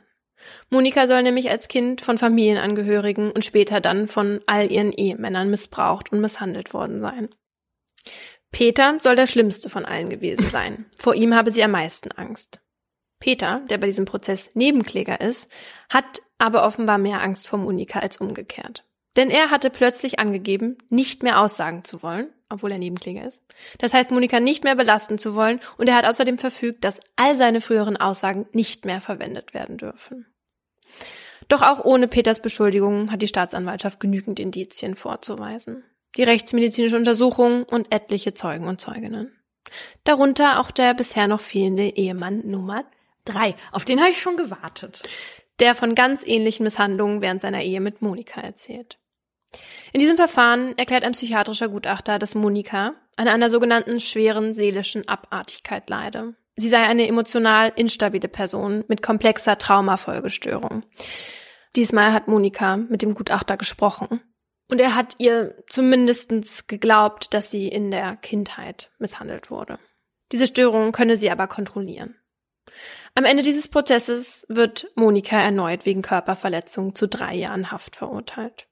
Die Kammer sieht es für erwiesen an, dass Monika ihre älteren, unterwürfigen und sexuell teilweise unerfahrenen Männer in eine psychische Abhängigkeit gebracht hat, damit diese die Misshandlungen erduldeten. Noch sitzt Monika in Haft Bleibt zu hoffen, dass sie sich in Freiheit nicht wieder auf die Suche nach ihrem nächsten Ehemann macht. Wie unfair, dass sie all diesen Männern, die ihr ja offenbar echt nicht so viel entgegenzusetzen hatten, permanent das Gefühl gegeben hat, dass sie nichts richtig machen können. Ja, voll. Und die haben bestimmt auch alle wie Hendrik einfach nur gehofft, dass sie irgendwann wieder eine normale Beziehung mit der führen können. Was mich an diesem Fall auch noch irritiert hat, war, wie man teilweise im Gericht und in der Presse mit den Opfern umgegangen ist. Ähm, die wurden nämlich während des Prozesses immer wieder gefragt, also offenbar mit einem Unterton, wieso haben sie sich denn nicht gewehrt? Sie sind doch viel stärker und größer als die Angeklagte. Alle Männer, die da waren, waren auch viel größer als sie. Und in einem Podcast habe ich den empörten Kommentar gehört, sowas kann man doch nicht mit sich machen lassen. Oh, super. Mhm. Ganz toll. Herzlichen Glückwunsch. Ja, aber tatsächlich habe ich auch in meinem Freundeskreis so ein bisschen oder in dem Umfeld, wenn ich von dem Fall erzählt habe, diesen Reflex gemerkt, mhm. dem Mann zumindest eine Mitschuld zu geben, so nach dem Motto, er hätte sich ja wehren können. Diesen Mechanismus kennen wir ja schon als Victim Blaming und das betraf bisher in unseren Folgen meistens Frauen. Und ich finde aber auch, dass dieses Victim Blaming in diesem Fall sich irgendwie in einem Strafmaß wiederfindet. Drei Jahre zweimal, ne? Zweimal drei Jahre mhm. für jahrelange psychische und physische Qualen. Mhm. Was glaubst du denn, wenn das, also, wenn ja, das, das, jetzt andersrum Das wäre? weiß ich halt eben nicht. Ich weiß nicht, ob es tatsächlich andersrum ähm, anders gewesen wäre. Ich habe mit einem Prozessbeteiligten dessen Name nicht genannt werden soll, gesprochen dazu. Und er hat mich auf diese Frage erstmal gebracht. Er meinte so, stellen Sie sich mal vor, das wäre andersrum mhm. gewesen. Weil er ist sich sicher und er ist auf jeden Fall erfahren in diesem Feld, dass es eine doppelt so hohe Strafe gewesen wäre für einen Mann. Ja. Mhm. Und das finde ich halt wirklich extrem unfair. Mhm. Ja, naja, ja, also wahrscheinlich, weil man halt im Kopf hat, dieses ähm, wehren können mhm. bezieht sich immer auf sich körperlich wehren können. Ne? Mhm. Und da sieht man eine Frau halt natürlich eher so als unterwürfig, wenn der sowas angetan wird, dann hat man die vor sich, wie die irgendwie fixiert wird oder was weiß ich, oder Angst hat wegzulaufen. Ja, Aber nur weil Männer in der Lage sind, das körperlich zu tun, heißt das ja nicht, dass die nicht durch ganz viele andere Sachen daran gehindert werden. Ne? Wir kennen Mauern im Kopf, die ja. aufgebaut werden von manipulierenden Personen. Und wie du gesagt hast, die hatten Angst vor der. Also die wird die alle sicherlich nicht nett gebeten haben, sich mal dahin zu setzen, um mal die Heißklebepistole zu benutzen. Ja. Und alle drei Ehemänner haben halt auch ausgesagt, dass sie bei ihr geblieben sind, weil sie sie tatsächlich geliebt haben und weil sie Angst hatten, dass sie sonst geht. Mhm. Also man, man sieht da ja ganz deutlich, dass sie es irgendwie halt geschafft hat, wie das Gericht ja auch gesagt hat, die Männer in eine psychische Abhängigkeit mhm. zu bringen. Ja. Ja, und das ist halt so fies, weil das siehst du nicht, mhm. das kannst du kaum nachweisen und deswegen kannst du es dann eventuell auch nicht so richtig berücksichtigen oder ein Strafmaß dafür verhängen, ja. Nochmal eine Frage zu diesem vierten Ehemann. Mhm. Also sie gibt an, der ist eines natürlichen Todes in der gemeinsamen Wohnung gestorben. Ja, und dabei war der Herr erst 47, wie ja. ich gesagt habe. Ähm, und die Familie des Toten ist auch sehr unglücklich damit, dass die, ähm, dass die Ermittlungen eingestellt wurden. Mhm. Nun hat die Polizei halt gesagt, die Obduktion hat ergeben, dass man das halt nicht nachweisen kann, weil er ja. zu äh, verwest war. Aber die Familie kämpft jetzt auch darum, dass die Ermittlungen da wieder aufgenommen werden. Die Schwester hat auch gegenüber der Presse ausgesagt, dass Monika Manfred von der Familie isoliert habe und sich auch als seine Pflegerin ausgegeben habe. Und die Leute aus der Nachbarschaft, die haben ausgesagt, dass der Manfred immer dünner geworden wäre. Also vielleicht kommt da ja noch mal was. Also es ist auf jeden Fall merkwürdig. Ja. Womit ich jetzt auch gar nicht sagen will, dass sie irgend, ne, mhm. dass sie unmittelbar irgendwas getan hat, aber Leute fangen ja an, auch sich runterzuhungern, weil es ihnen psychisch so schlecht geht. Aber also wer weiß jetzt schon, was passiert ist, ne? Es gilt natürlich die Unschuldsvermutung. Ja klar, die Familie wünscht sich aber eben ähm, eine Anklage wegen unterlassener Hilfeleistung, mhm, mhm, weil schließlich war er ja in ihrer Wohnung. Ne? Ja, okay. Genau. Klingt nachvollziehbar. Um nochmal zurückzukommen zu diesen Reaktionen darauf, wenn ein Mann das Opfer wird.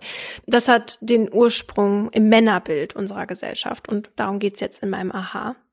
Laut einer Analyse des Soziologen Hans-Joachim Lenz aus dem Jahr 2006 passen männlich und Opfer in unserer kulturellen Wahrnehmung nämlich nicht zusammen. Das sei ein Paradoxon, denn entweder sei man Mann oder Opfer. Denn nach Lenz wird in unserem westlichen Zivilisationsmodell die Verletzbarkeit von Frauen und Männern komplett unterschiedlich bewertet. Und zwar werden da die Frauen als beachtens- und unterstützenswertes Opfer gesehen und Männer als Opfer ignoriert. Und in diesem Kontext wird die Reaktion auf den Fall Monika dann vielleicht auch etwas verständlicher. Denn wenn es Männer als Opfer eigentlich gar nicht gibt, dann ist Unverständnis halt eben vorprogrammiert und somit auch Fragen wie, wieso hast du das mit dir machen lassen? Mhm. Wieso hast du denn nicht zurückgehauen?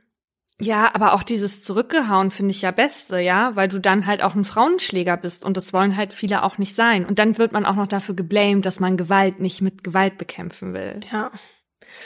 Diese unterschiedliche Bewertung, die findet sich eigentlich in allen Bereichen unserer Gesellschaft. Also zum Beispiel dann, wenn Männer in Filmen die Bösen bis aufs Blut bekämpfen und dann Helden werden.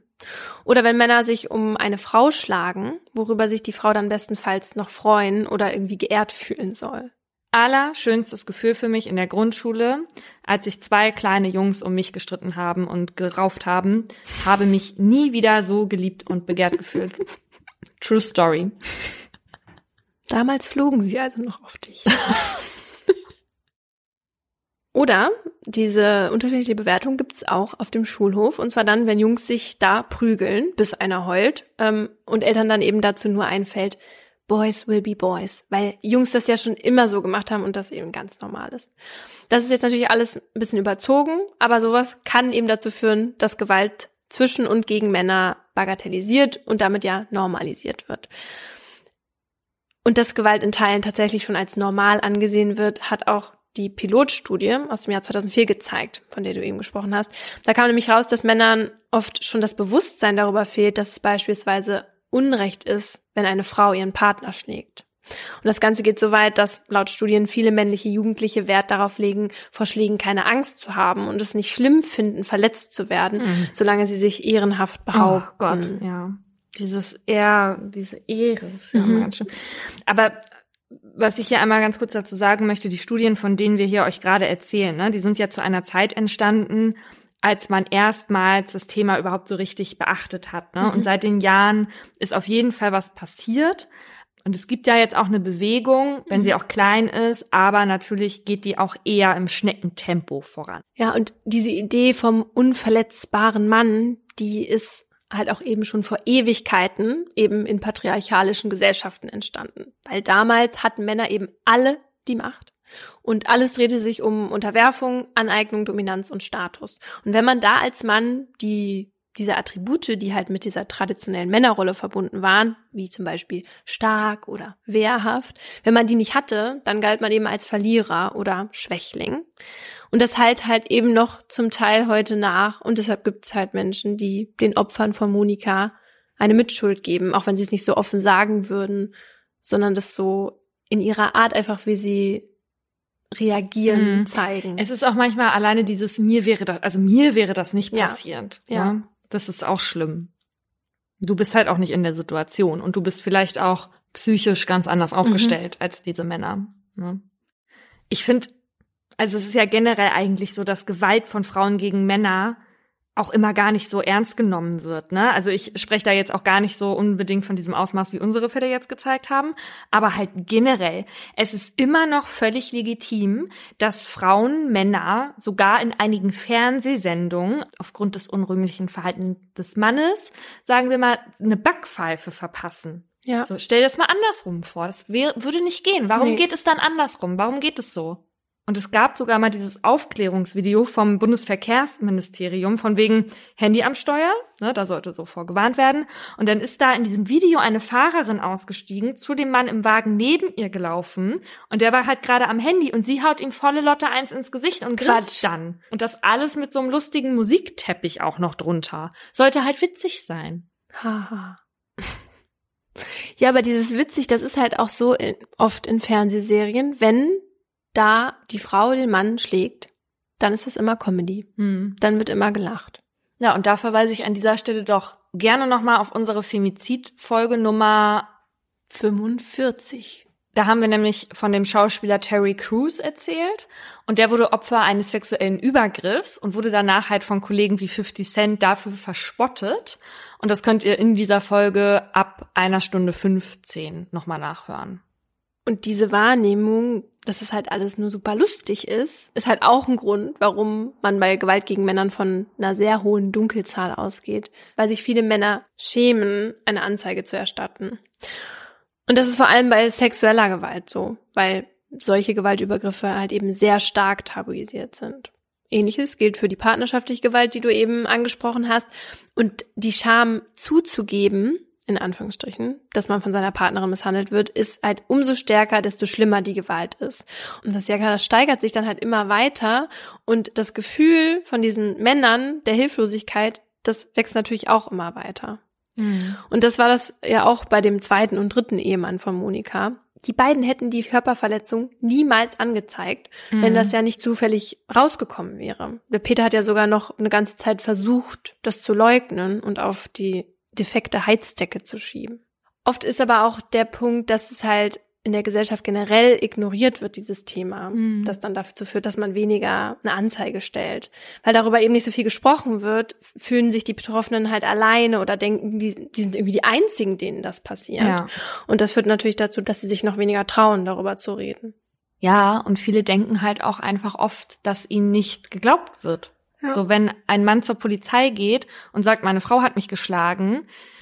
Also ich habe schon von einigen Fällen hier immer mal in der Recherche gehört, wo dann halt argwöhnisch geguckt wurde und das ist jetzt noch nett ausgedrückt, ja.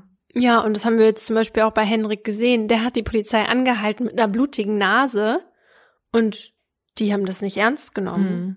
Und das ist ja nicht nur bei der Polizei so, sondern das gilt auch für medizinische Berufe. Also, dass es da die Sorge gibt, dass den Betroffenen halt nicht geglaubt wird. Mhm.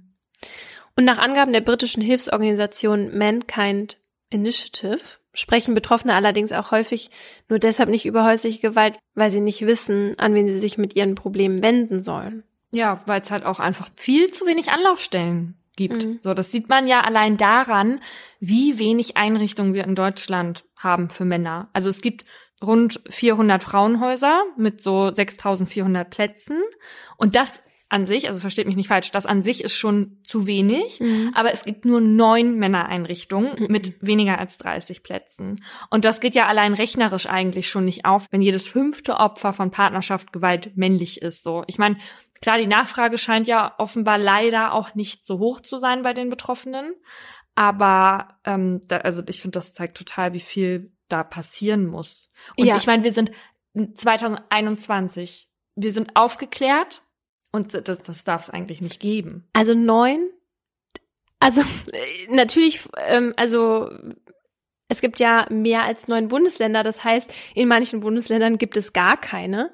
Ähm, okay, die Nachfrage ist nicht hoch genug, aber wenn ich weiß, hier gibt es auch keins, ja, dann ja. melde ich mich halt auch ja, nicht. Ja, eben. Und die Nachfrage ist ja, glaube ich, auch deswegen nicht so hoch. Also nicht so hoch wie bei Frauen, meinte ich jetzt damit, weil den Betroffenen einfach nicht genug signalisiert wird, ihr bekommt hier Hilfe, mhm. es ist völlig in Ordnung, sowas passiert, wir sind eine Gesellschaft, die das akzeptiert. Ja. Aber mal abgesehen von der partnerschaftlichen Gewalt gibt es ja auch noch viele andere Bereiche, in denen halt eben Männer Opfer von Gewalt werden können. Sonst wäre diese Zahl ja nicht so hoch, die ich am Anfang mhm. gesagt habe. Und besonders gefährdet sind die Männer beispielsweise in ihrer Kindheit oder Jugend. In dieser Pilotstudie gab jeder fünfte Mann an, in dieser Zeit Opfer sexualisierter Gewalt geworden zu sein.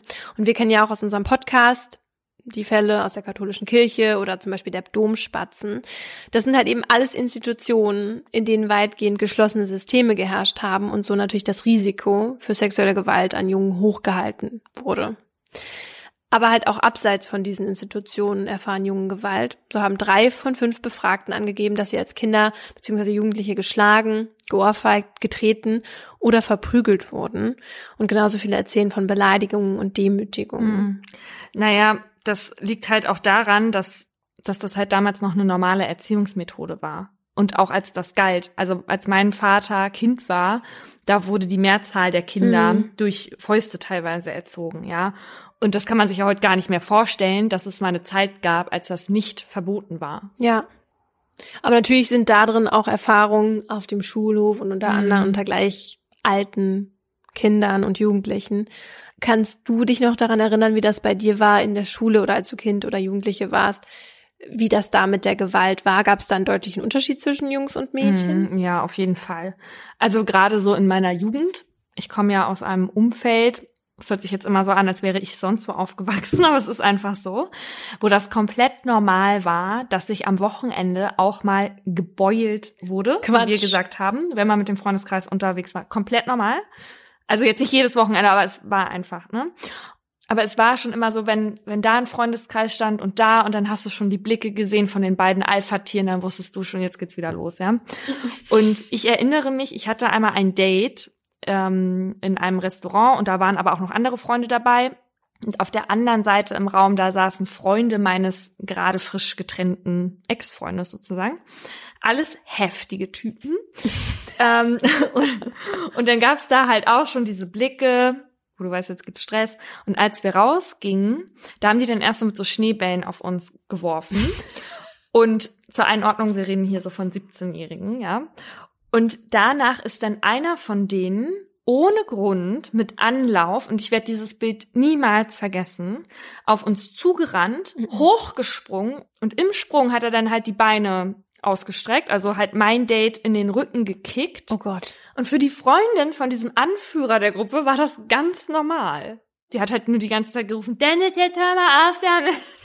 So, und wir waren so völlig außer uns, ähm, weil wir das doch als ziemlich bedrohlich empfanden. Mhm. Naja, ein Jahr später bin ich dann mit dem Typen zusammengekommen, der mein Date damals in den Rücken gekickt hat, aber egal. Nicht dein Doch, ist wirklich wahr. Ist wirklich wahr. Aber die beiden waren auch nachher befreundet, mein Date und der, also wir waren nachher ein Freund. Okay, aber ist denn irgendwas Schlimmes passiert bei diesem Rückenkick? Nee, aber die, also ich habe die halt die ganze Zeit rangeln sehen und auf einmal waren die Jungs weg. So, und dann, weißt du, du hast ja dann auch Sorge, denn so ist deine Begleitung weg und dann kommen die, die Bösen Ja. irgendwann zurück und du bist dann da als Frau, also ich mit meiner Freundin. Also ich weiß jetzt nicht mehr, ob die irgendwelche Verletzungen davon getragen haben. Wenn, dann waren die jetzt nicht so schwerwiegend, ja, aber ich find's einfach seltsam, dass das halt damals so normal war, dass man aufeinander losgegangen ist. Und der Grund war, dass ich die Ex-Freundin von einem Freund von denen war, der nicht mal dabei war. Also so dumm. Ja, und das ist ja gerade dieses, was du meinst mit dem Normal. Genau. Und da wette ich ja, dass da niemals jemand auch nur auf die Idee gekommen wäre, die andere Person anzuzeigen. Na, Never ever. never. Ja. Also bei mir war das nicht so. Nein, aber gerade bei dir hätte ich das gedacht. Du hast ja sehr viel mehr Gewalterfahrung ge gehabt, dachte ich. Aber deswegen war ich auch so bei diesem Courtney Bauer Fall, also die, die mir ins Gesicht geschlagen hat, so schockiert, weil ich das halt nicht kannte. Mhm. Also auch nicht gegen Männer oder gegen Nein? Jungs. Nee, also ich habe auch noch nie eine Schlägerei gesehen von Leuten, die ich kannte. Ich musste ja auch aussagen vor Gericht einmal, weil ein Freund Ja, von mir stimmt. so derbe auf die Fresse gekriegt hat. Ja, also nein. Beulen, Beulen am Wochenende gab's für uns nicht. Aber was mir eingefallen ist, ist, und auch auf unserer Schule gab's jetzt nicht so Leute, vor denen man Angst hatte, weil die einen möglicherweise verprügeln könnten oder so, wie man das so in Highschool-Filmen hat. Aber wir hatten so eine Mädchengang, die waren drei Mädels. Und vor denen hatte man echt Angst, weil die hatten auch oft ihre Hockeyschläger dabei. Und, nicht dein ähm, Ernst. Doch, und sind auch auf Leute Nein. losgegangen. Aber es waren Mädchen, ne? Ja, das mit den Mädchen kenne ich natürlich auch. Ich wurde auch mal richtig in einem Restaurant abgefangen und gegen die Wand geschubst und so von so einer Mädchengang. Ja. Grüße gehen raus an Mandy. Das muss Aber mit dieser Mandy habe ich neulich erst wieder geschrieben. Die, Ich also mag die den, auch. Mit denen mag man sich jetzt, ne? Aber mal, insgeheim hat man auch einfach immer noch das Gefühl, dass sie einem aufs Maul hauen könnten. Deswegen mag man die jetzt. Deswegen ist man, ist man sicher, wenn man mit denen jetzt auftut. Ich kann das nicht glauben, dass die mit den Hockeyschlägern auf Leute losgegangen sind. Das ist doch eigentlich nicht so ein gutes Werkzeug. Aber das war das, was die dabei hatten, weil die danach zum Hockeytraining gegangen sind. Das war die einzige Waffe, die verfügbar war. Weißt du, wie ich ich sehe? So wie, jetzt komme ich wieder mit meinem Sailor Moon Scheiß, ne? Aber meine Lieblings-Sailor-Kriegerin war ja Sailor Saturn. Und ich sehe die halt richtig, wie die halt nicht diese Sense in der Hand hat, sondern das so ein Hockeystick. So richtig kriegerisch stelle ich mir die vor. Ja, aber es ist ja halt auch so, dass diese Plätze oder diese Situation, wo man Gewalt ausgesetzt wird, das endet jetzt auch nicht mit dem Jugendalter oder wenn man raus ist aus dem Hockeyclub, sondern das geht in manchen Institutionen ja auch noch weiter, weil die so ein geeignetes Klima für Gewalt schaffen. Und das erleben einige auch beim Wehrdienst, 2017 zum Beispiel, nachdem der Spiegel herausfand, dass in einer Ausbildungskaserne in Pullendorf offenbar seit Jahren Misshandlung, Mobbing und sexuelle Nötigungen an der Tagesordnung standen. Da war dann von abstoßenden Gewaltritualen die Rede und von sexuell sadistischen Praktiken bei der Ausbildung von KampfsanitäterInnen. Und bei solchen Einrichtungen ist natürlich nicht nur die Scham an sich ein Punkt, sondern dann halt auch als Verräter dargestellt zu werden in so einer Truppe. Ja, und das mit diesem ja, Korpsgeist, den die ja dann quasi haben, das findet sich zum Beispiel auch in Gefängnissen. Und das ist ja auch ein Ort, das wissen wir äh, nicht nur aus irgendwelchen Filmen. Da werden Männer auch ganz oft Opfer von Gewalt und auch oft von sexualisierter Gewalt. Erst letztes Jahr zum Beispiel gab es dann einen Fall vor dem Landgericht Gera, bei dem ein Mann seinen Zellennachbar über zwei Wochen immer wieder vergewaltigt haben soll. Ja. Das Gericht fand allerdings nicht genügend Beweise gegen den Angeklagten und sprach ihn frei. Und solche Prozesse kommen selten vor, denn zur Anzeige werden Gewalttaten im Gefängnis eben halt fast nie gebracht. Manuel Matzke, Bundessprecher der deutschen Gefangenengewerkschaft, sieht den Grund in einer Mauer des Schweigens. Gegenüber Deutschlandfunk Nova erklärt er, dass solche Fälle einerseits nicht bekannt werden, weil die Justizvollzugsanstalten kein Interesse daran hätten, sowas nach außen dringen zu lassen, da ja dann auch die Verantwortung des Systems in Frage gestellt werden könnte, aber auch eben wegen dieser Scham, als nicht männlich genug dazustehen oder eben als Verräter. Ja, und natürlich sind auch Männer besonders gefährdet, die zu Minderheiten angehören. Also ähm, wenn sie zum Beispiel homosexuell sind, halt vor allem in sozialen Kontexten, in denen dieses Bild der traditionellen Männlichkeit vorherrschend ist, wie halt eben auch in der Bundeswehr. Und da stößt dann natürlich Homosexualität immer noch teilweise auf Ablehnung. Mhm. Und in manchen Kreisen gilt so eine Abwehr von queeren Menschen generell teilweise sogar halt als Ausweis von Männlichkeit. Also uns war das hier jetzt auch wichtig zu zeigen, dass es nicht nur um partnerschaftliche Gewalt geht in dieser Folge und für alle, die betroffen sind. Es gibt zwar nicht so viele Anlaufstellen, aber es gibt ein paar und eine davon ist das Hilfetelefon. Das gibt es seit April letzten Jahres und das ist für Männer, die Gewalt betroffen sind oder waren, egal welcher Art. Björn Süfke ist Männertherapeut und war überrascht über die Nachfrage bei diesem Männertelefon. In der Woche gibt's da so um die 120 Anfragen und das sind nur die telefonischen. Wir haben ein Riesenproblem, Männer, die Hilfe, die sie natürlich genauso brauchen wie Frauen. Wir sind nicht gesünder als die Frauen, auch psychisch nicht. Ähm, ja, ihn angedeihen zu lassen das wissen wir als Männerberatungsstelle seit vielen Jahren und äh, reagieren da entsprechend drauf. Äh, und auch bei diesem Hilfetelefon war für uns eben ganz, ganz entscheidend, dass wir eben diese niedrigschwellige, anonyme Anlaufstelle sind. Wir wissen, dass sich Männer viel häufiger auch ähm, über Mail, über Internet, kann ich also nachts, im, im, im, ja, wenn mich keiner sehen kann, schreibe ich vielleicht mal eine Mail oder rufe an.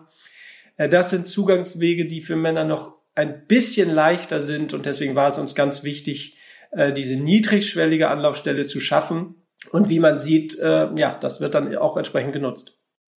Björn Süfke ist schon seit 20 Jahren in der Männerberatung tätig, hat aber durch das Hilfetelefon nochmal ganz andere Facetten von Gewalt gegen Männer erlebt.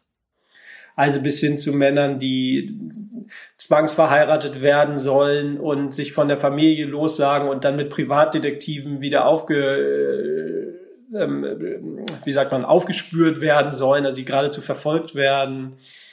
Was ich schon öfter hatte, also es ist nicht so ein einer Fall sogar, aber was ich schon öfter hatte und was mich vom Ausmaß dann doch, ja, noch überrascht oder schockiert hat, ist, äh, wie bei manchen Männern, die ja, da müssen wir es wirklich Unterdrückung nennen. Die Unterdrückung durch die Partnerin wirklich eine, äh, eine fast umfassende ist, wo jemand wirklich, ja, man muss sagen, strukturell unterdrückt wird, manipuliert wird, den ganzen Tag überwacht wird, wo er, wenn er zur Arbeit, der einzige äh, Kontakt zur Außenwelt die Arbeit ist und wenn er zur Arbeit fährt, das Handy anlassen muss, damit äh, dauerhaft die Partnerin hört, was er tut ähm, also solche Formen von rundum Unterdrückung, da können Sie sich vorstellen, sind Schläge, um Gottes Willen, auch das will ich jetzt wieder nicht kleinreden, sind aber Schläge, die da auch vorkommen, für diese Männer oft noch das geringste Problem, sondern dieses Kontrollieren der sozialen Kontakte oder völliges Verhindern von sozialen Kontakten, von äh, über sprechen können,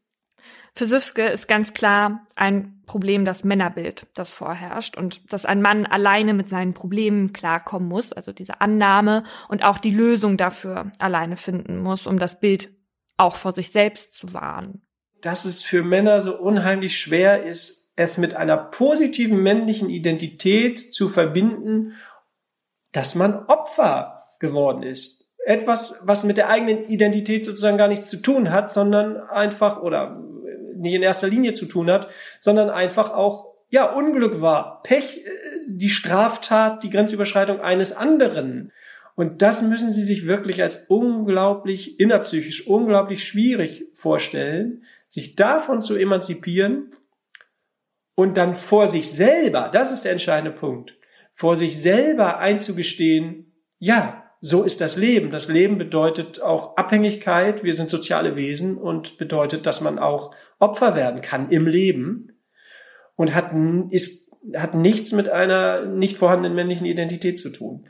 Das ist ein ganz, ganz entscheidender Punkt, weil Sie dürfen überhaupt nicht unterschätzen, wie wichtig Geschlechtsidentität für unsere, äh, für unsere Identität ist. Das mag man bemängeln, ich bemängel das auch. Ich fände es schön, wenn Geschlecht nicht so eine wichtige Rolle bei der persönlichen Identität spielen würde, weil da ganz viele Einschränkungen und Leid mit einhergeht. Aber nur weil ich das nicht mehr möchte, ändert es nicht von heute auf morgen. Es ist für uns Menschen so.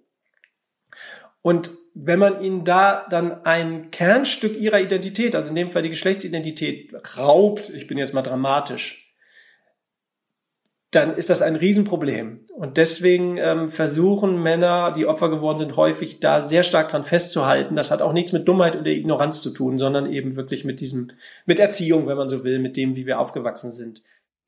Dass das Thema so lange nicht besprochen wurde, sieht Süfke auch darin begründet, dass teilweise dieses Argument kam, ja, in der Partnerschaft, da passiert das ja andersrum viel häufiger, aber auch, weil Gewalt an Männern von Männern bei vielen halt gar kein Thema ist.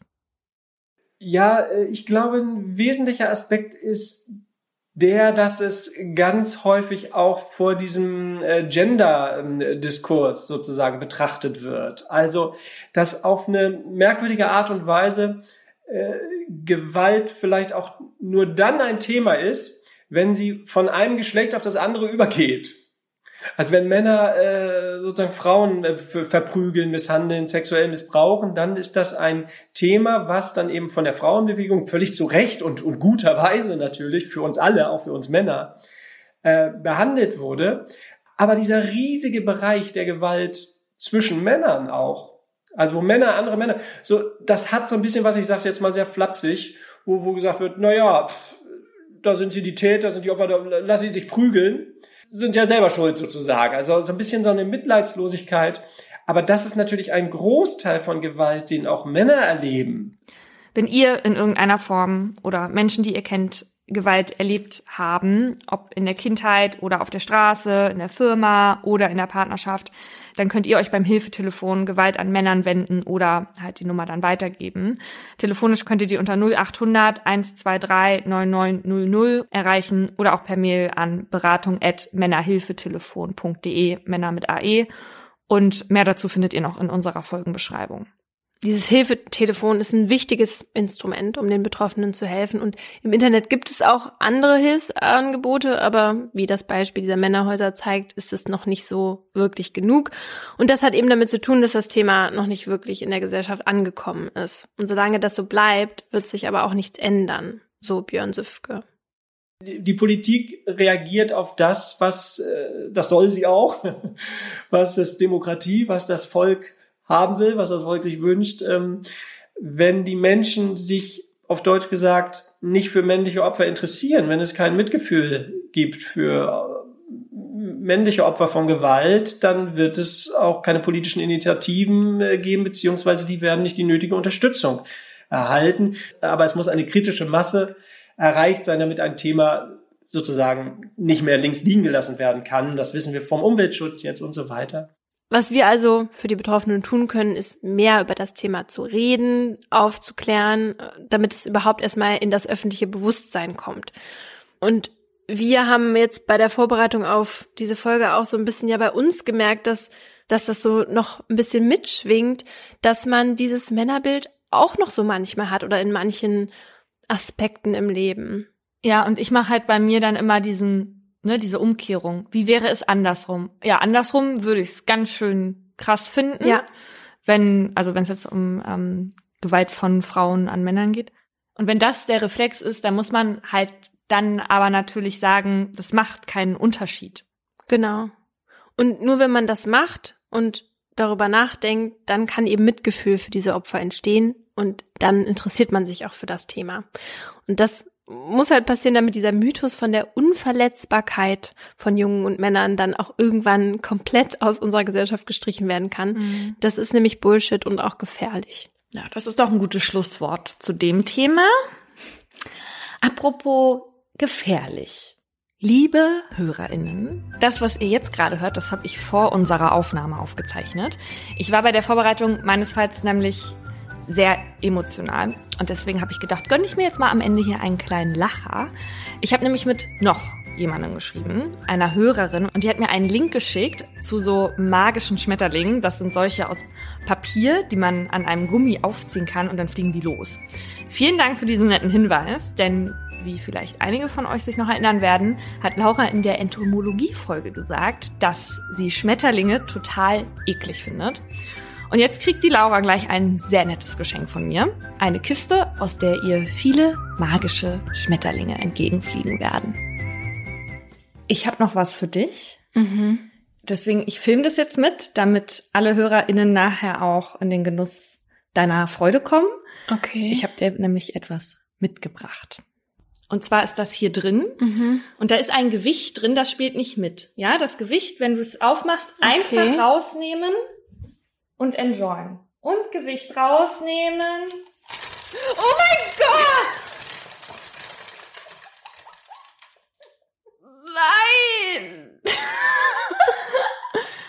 es hört jetzt auf, aber. Das ist jetzt vorbei. Okay. Glaube ich. Warum? Das ist ja nur eklig. Nein! Es hat weitergemacht. Hört auf. Das hat mir eine Hörerin zugeschickt, die offenbar genauso viel Freude daran hat. Der denkt sich sowas aus. Oh, das war nicht schön. Hast du dich gefreut? Ich dachte, Schmetterlinge sind doch deine Lieblingstiere. Hier darfst du mitnehmen nach Hause. Ich muss jetzt ehrlich gesagt sagen, dass ich habe mich nicht gefreut darüber über diese Schmetterlinge, aber tatsächlich hat das etwas in mir ausgelöst. Irgendwas hat es auf jeden Fall ausgelöst. Ich war ja aufgeregt. Und das passiert ja nicht so häufig mehr dieser Tage. Und deswegen Dankeschön, Paulina, und Dankeschön auch an die Hörerin, die sich darauf gebracht hat. ich tu, was ich kann für dich.